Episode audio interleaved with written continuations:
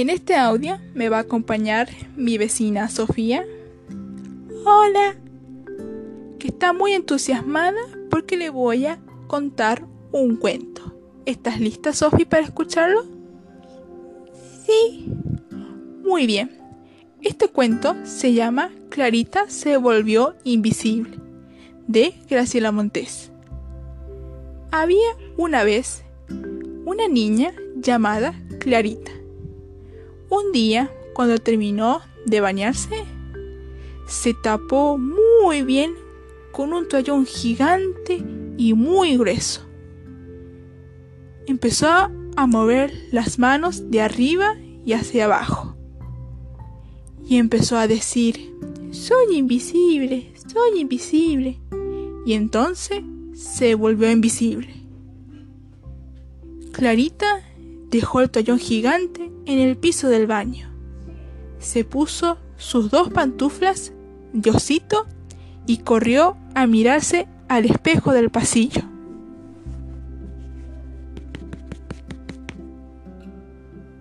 Cuando llegó, se miró muy bien y vio que solamente se veía el piso y sus dos pantuflas que se movía de un lado para el otro. Y Clarita se miró muy bien y se rió porque sabía que era invisible. Entonces Clarita corrió hacia la cocina. ¿Y quién estaba ahí? Estaba su mamá, que estaba batiendo huevos porque estaba haciendo un rico pastel. Cuando Clarita se le puso al frente de su mamá, empezó a hacerle muchas muecas. Y pensaba, si mi mamá me viera, me diría, ¿qué haces así, Clarita?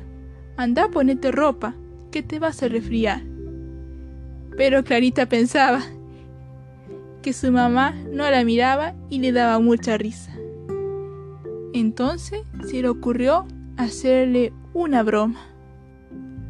¿Y qué broma le hizo? Agarró un huevo de la canasta y empezó a levantarlo y moverlo de un lado para el otro, como si estuviera flotando. Cuando la mamá se fijó, abrió los ojos bien grandes y se asustó.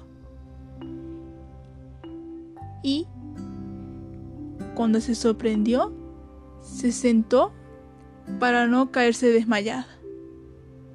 Entonces Clarita empezó a bajar el huevo de a poquito a poquito hasta dejarlo en su lugar en la canasta.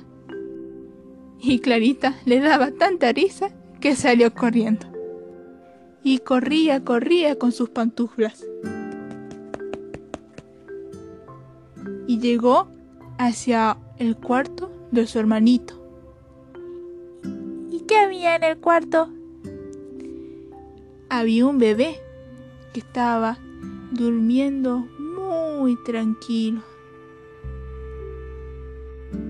Y como Clarita miraba a su hermanito dormir, se acercó despacito y agarró el chupete y le hizo un sac.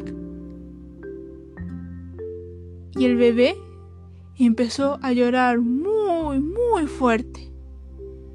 Como Clarita estaba tan asustada, dejó el chupete de la cuna y salió corriendo, tapándose las orejas.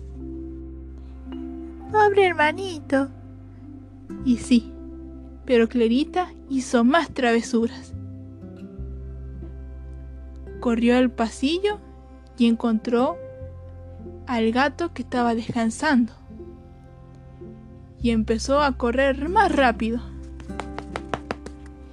Y el gato se asustó y los pelos se le empezaron a parar. Desató también el delantal que tenía puesto su mamá. Y pensaba, pero ¿cómo se me desató? También abrió las ventanas y empezó entrar un viento tan terrible que empezaron a entrar las hojas y la mamá se empezó a asustar. Cuando la mamá cerró las ventanas, empezó a acomodar todas las cosas de la cocina y se sentó en una silla y empezó a decir, Clarita, vení acá, que tengo ganas de darte un beso. Entonces, Clarita empezó a correr donde estaba sentada su mamá. Acá estoy, mamá. ¿Dónde? ¿Dónde estás que no te veo? le decía la mamá. Pero Clarita, muerta de risa, la miraba su mamá, pero la mamá no la veía. Entonces empezó a decir, veo, veo. Veo, veo, también dijo Clarita. Que eran sus juegos que mucho le gustaba.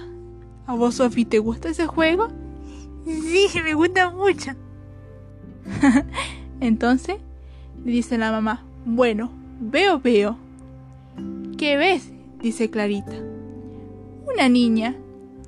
¿Qué niña? Mi niña. ¿De qué color?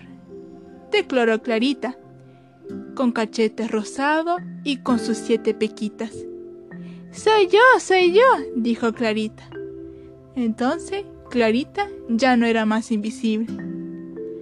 Y la mamá le empezó a hacerle muchas cosquillas y darle muchos besos. Qué suerte que te veo, dijo la mamá. Así puedo darte muchos besos. Después le dijo su mamá, ahora, Clarita, anda corriendo rapidito y ponete ropa porque te vas a resfriar.